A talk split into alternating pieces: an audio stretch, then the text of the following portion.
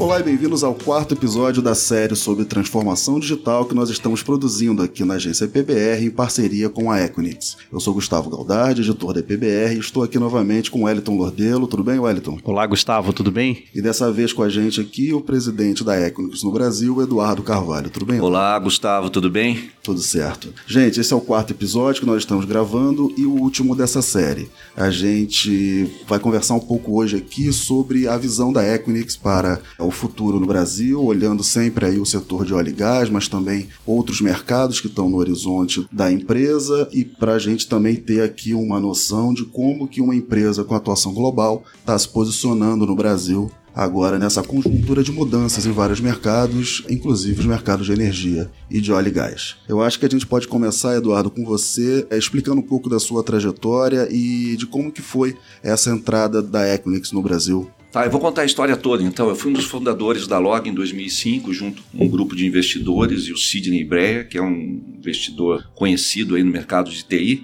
Com o sucesso da operação da Log no Rio de Janeiro entre 2005 e 2007, nós fizemos uma espécie de fusão, aquisição da operação da Ponto Condomínio em São Paulo. Em 2011, nós vínhamos negociando com a Equinix e um fundo private equity do Vale do Silício chamado Riverwood, que veio junto com a Equinix para o Brasil e eles adquiriram 90% do nosso capital. Em 2014, eles adquiriram 100%, inclusive comprando a parte da Riverwood aqui no Brasil. E o que, que era o mercado? A gente está falando de início dos anos 2000, é isso? Isso, exatamente. Acho que a Log foi fruto, inclusive, da aquisição de dois data centers no Rio de Janeiro, né? a Domino e a Ponto Condomínio, a e unidade que, carioca. E o que, que, era esse mercado no Rio de Janeiro na, no início da década passada? Eu, particularmente, fui um dos primeiros executivos a trabalhar nesse mercado e eu ouvia dos gurus da internet que em 2005 ninguém mais iria ao supermercado, as compras seriam feitas todas online. Isso não se consolidou. Uhum. Mas o fato é o seguinte, seguinte, que entre 2002 e 2004 não era tão fácil assim vender data center. Assim,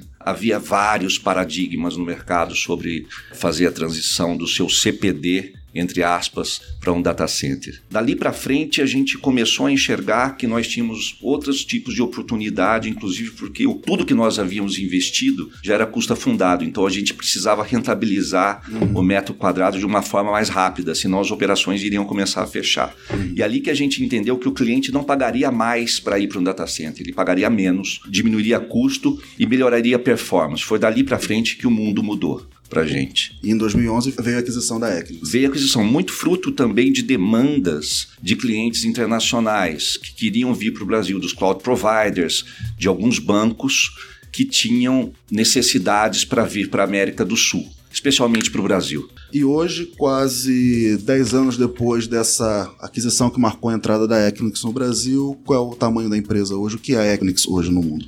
Hoje nós estamos praticamente nos cinco continentes, com mais de 200 data centers espalhados por eles. Nós temos em torno de 2.900 provedores de TI e cloud nos nossos data centers e em torno de 1.800 provedores de rede instalados dentro dos nossos data centers. Aqui no Brasil, nós temos seis data centers, dois no Rio de Janeiro e quatro em São Paulo.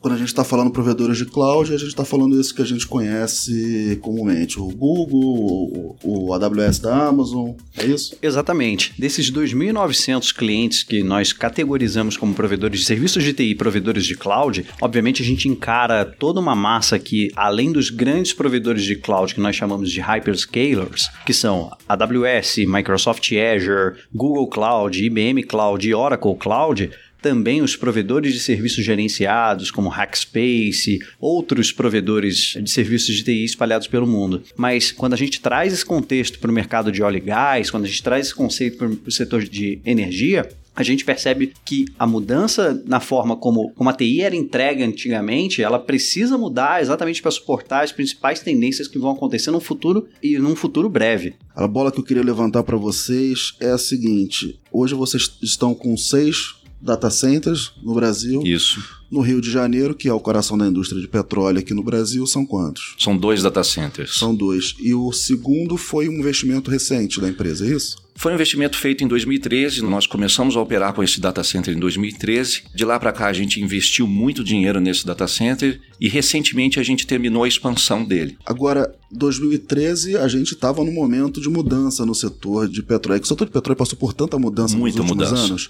uhum. é, que é até difícil da gente marcar. Recentemente teve uma mudança regulatória muito forte, mas em 2013 estava acontecendo uma transformação. Houve várias transformações, inclusive houve vários momentos bons e ruins do setor desde lá. Né? Uhum. A queda do preço do barril teve um impacto fundamental não só na economia carioca, como na economia brasileira. Sim. Nós tivemos também o pré-sal, o evento do pré-sal, que ainda ele não aconteceu como deveria, mas ele está acontecendo, então uhum. isso vai alavancar ainda mais e a reação do preço do barril também tem um impacto muito positivo já na economia, a gente Sim. já pode ver isso, uma reação muito forte do mercado do Rio de Janeiro, inclusive uma crescente demanda, uma crescente procura por espaço dentro dos nossos data centers e nós estamos nos, nos preparando para as próximas expansões. Então a gente consegue enxergar uma reação muito forte. O que eu queria te perguntar é o seguinte: vocês investem olhando sempre um cenário para frente, claro. Né? Exato. Né? O que foi feito em 2013 na indústria de óleo não deu os resultados esperados. O que estava sendo feito naquela época na indústria de óleo não deu os resultados esperados. Exato.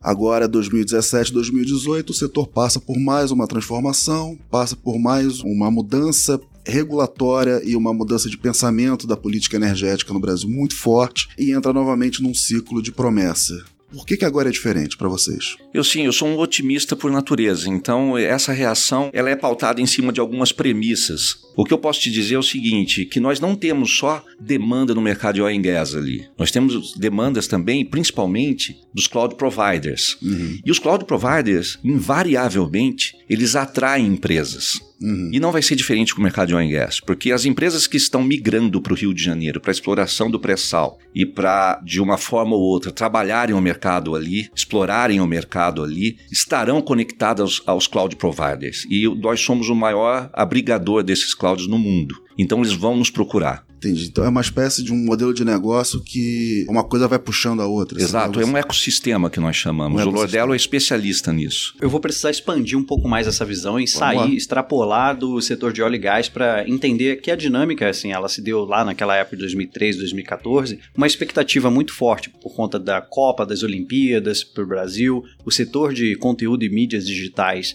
crescendo massivamente. E obviamente, assim, a gente foi vendo que naquele tempo, todo o setor de TI para qualquer tipo de indústria também passava por um processo de modernização, onde a troca de dados saía de um ambiente isolado e fixo e caberia mais ainda uma troca de dados numa camada externa que na maioria das vezes, é essa troca de dados entre o ambiente físico e virtual, que nós explicamos no terceiro episódio, uhum. uma, uma construção de uma TI híbrida para conectar o lado privado com o lado público, saindo de um ambiente de internet, que é um ambiente exposto a ameaças, exposto a um acesso público não autorizado, basicamente, e caminhando por conexões privadas. A gente foi percebendo que, assim, opa, é um movimento que vai atingir todas as verticais. E no Global Interconnection Index, a gente cita exatamente o crescimento da interconexão para cada uma das verticais.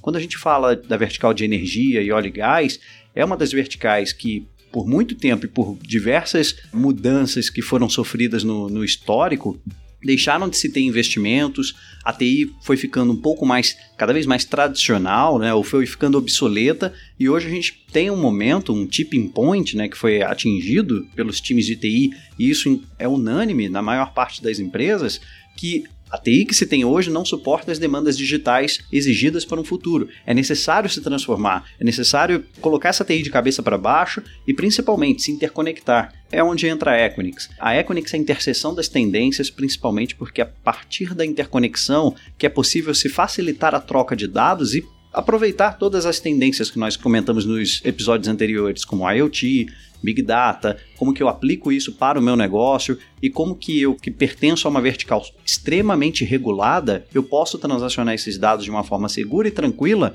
com outros players do meu ecossistema ou da minha cadeia de valor. É muito engraçado isso, porque no primeiro kickoff que eu participei da Equinix em 2012, quem trabalhava conosco naquela época e quem esteve como speaker foi o Jim Collins, um dos papas, um dos gurus da administração moderna. E ele disse o seguinte: vocês trabalham na empresa que mudou a forma que o mundo compra data center. Soou meio uh, estranho para mim essa afirmação, mas depois eu fui entender. Hoje nós não nos auto-intitulamos uma empresa de data center, e sim uma empresa de interconexão. E vai muito de encontro ao que o Lordello disse vai muito de encontro ao que o Lordelli disse. Se nós analisarmos os players nacionais, muito poucos deles falam como a gente fala, com a veemência que a gente fala em interconexão. Isso é uma verdade. Nós mudamos a forma que o mundo compra data center. E pelo que eu estou entendendo, o negócio de vocês, ele tem um, um, pouco uma característica que, assim, se vocês estão investindo, é porque existe uma demanda do mercado para frente, pode, isso pode ser considerado um indicador também de aquecimento econômico. Tem um produto que nós criamos que chama o Equinix Cloud Exchange Fabric, que é uma espécie de um peering dos principais players mundiais, globais, de cloud computing. O que, que a gente faz? A gente oferece, por exemplo, instâncias que não tem aqui nesses players no Brasil, em Ashburn em Nova York, através de interconexão. Uhum. Isso é inovador para o mercado, porque possibilita, inclusive, a internacionalização das empresas, mas também a compra de insumos para trazer para o Brasil novos produtos. Então, isso é inovador no mercado. Nós citamos essa solução algumas vezes, Wellington, nos últimos episódios, mas eu acho que você poderia explicar um pouco mais como isso está se materializando no dia a dia das empresas aqui, pode ser? Claro. Em 2014 ou 2015, se não me falha a memória, nós criamos o Equinix Cloud Exchange,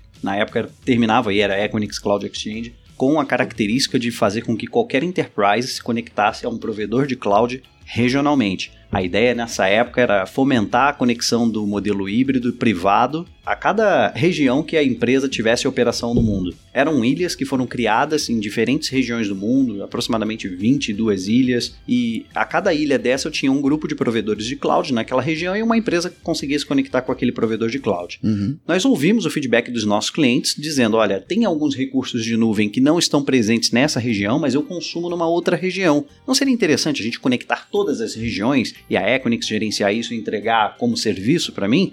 Foi o que a gente fez no último ano e exatamente agora em 2019 nós lançamos aqui no Brasil o Equinix Cloud Exchange Fabric, foi no primeiro quarto de 2019, em que nós conectamos todos os pontos do Equinix Cloud Exchange trocamos o nome para Equinix Cloud Exchange Fabric e permitimos que as empresas se conectem com provedores de cloud que não estão mais naquela região. Imagina um outro exemplo: estou conectado ao Equinix Cloud Exchange Fabric de São Paulo, consumo recursos do Microsoft Azure de São Paulo, mas consumo recursos da AWS em Ashburn, por exemplo, na Virgínia, porque só tem esse serviço lá, a AWS não trouxe para o Brasil. Uhum. Na mesma plataforma, o cliente, por um portal, com alguns cliques, em 10 minutos ele consegue configurar uma conexão internacional de até 10 gigabits por segundo para poder se conectar de forma privada com a AWS. E fomos além os clientes eles pediram que, olha, eu preciso também me conectar com outros players que estejam presentes no Cloud Exchange. E foi assim que a gente fez. A gente desbloqueou a plataforma para que um cliente se conecte com qualquer outro cliente participante do Equinix Cloud Exchange Fabric. E a gente traz esse exemplo no episódio 2 quando falamos da Halliburton e principalmente da criação de um Seismic Data Exchange uhum. nos principais polos, por exemplo, Rio de Janeiro e Houston,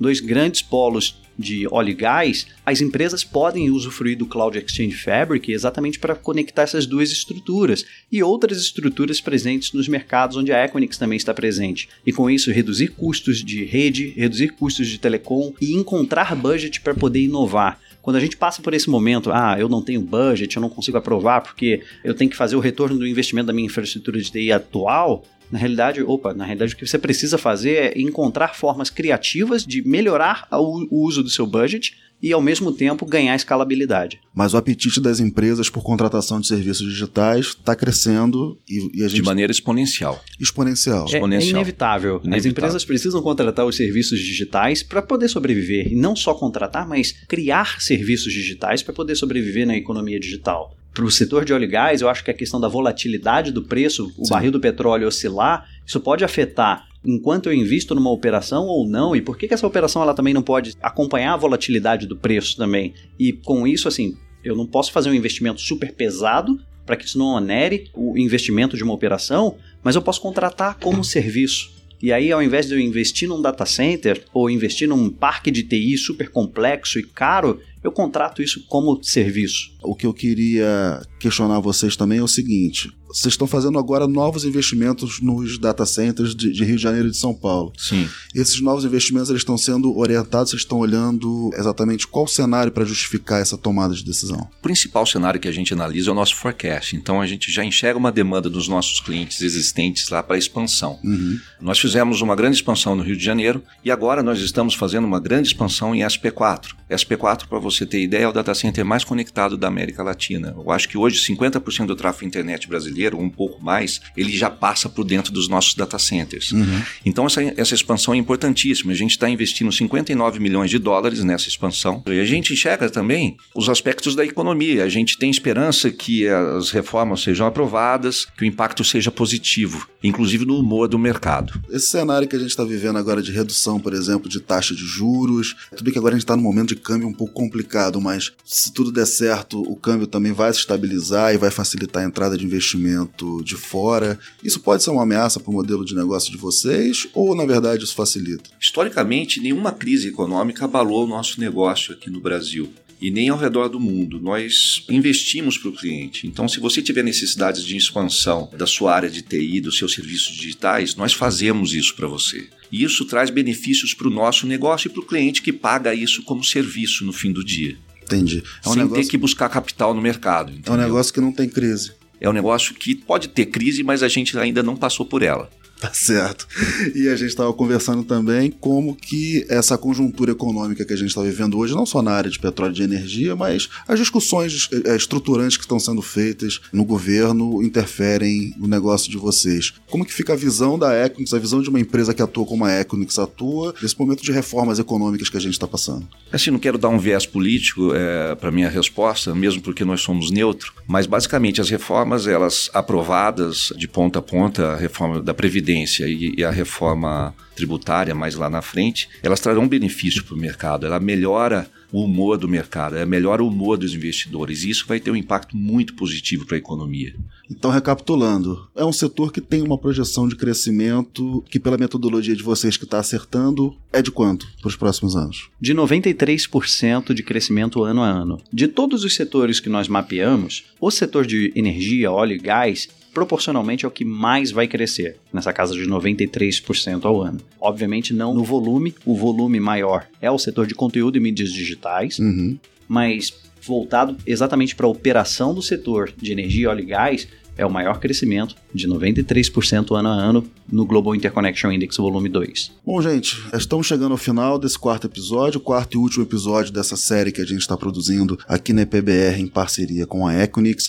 Essa série em que a gente está discutindo a transformação digital nos setores de petróleo e de energia. E eu vou pedir, Eduardo Wellington, para vocês deixarem um recado, o setor petróleo, principalmente no Brasil, o setor de energia também, coitado, ele já apanhou tanto. São setores no Brasil que eles ficam muito impactados pelos momentos que a gente vive, né? Políticos, econômicos que a gente vive aqui no Brasil. Então eu queria que vocês deixassem uma mensagem de qual é a visão, né? A visão de negócio, a visão de ambiente de negócios que vocês estão vendo, que está se refletindo desses setores estratégicos de energia no mercado de vocês. Na era digital, existirá uma menor competição entre as empresas e uma maior colaboração entre as empresas. Então, um recado para qualquer executivo de TI de qualquer negócio é: se reúna com outros executivos de TI, passem a encarar a interconexão de dados entre as empresas como uma categoria nova a ser pensada. Se isso não está acontecendo nas tuas conversas, nos eventos que você participa, possivelmente você não está caminhando de acordo com as tendências que outros setores já adotaram e já estão fazendo. A gente vê exemplos de outros setores de empresas trocando dados basicamente de estoque, porque o que é lixo para uma empresa pode ser ouro para outra empresa. E essa troca de dados entre aquelas empresas, isso dá um dinamismo muito grande para o negócio. Então, o pedido né, seria criem conselhos para discutir como a interconexão pode afetar no negócio e na operação, a Equinix se coloca à disposição para poder apoiar, trocar insights, compartilhar mais detalhes do Global Interconnection Index. O estudo é bastante rico em informações sobre interconexão para diversos setores e a gente obviamente tem visto assim casos que um determinado executivo levantou essa bandeira e ele foi promovido para uma operação global para poder defender essa bandeira em outros mercados também. Eduardo, o que, que vai ser 2020? Excelente pergunta.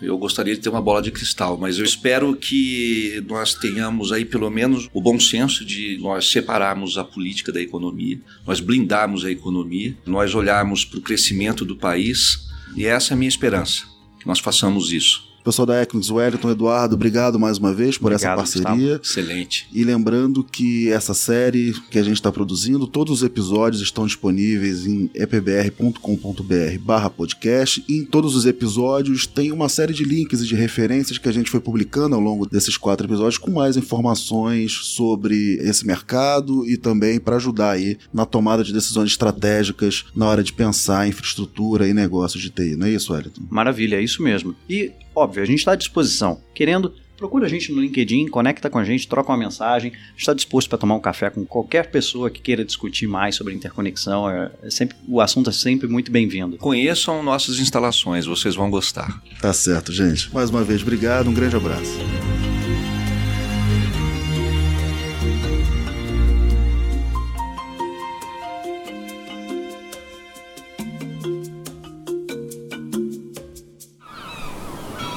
Este podcast foi editado pela Maremoto.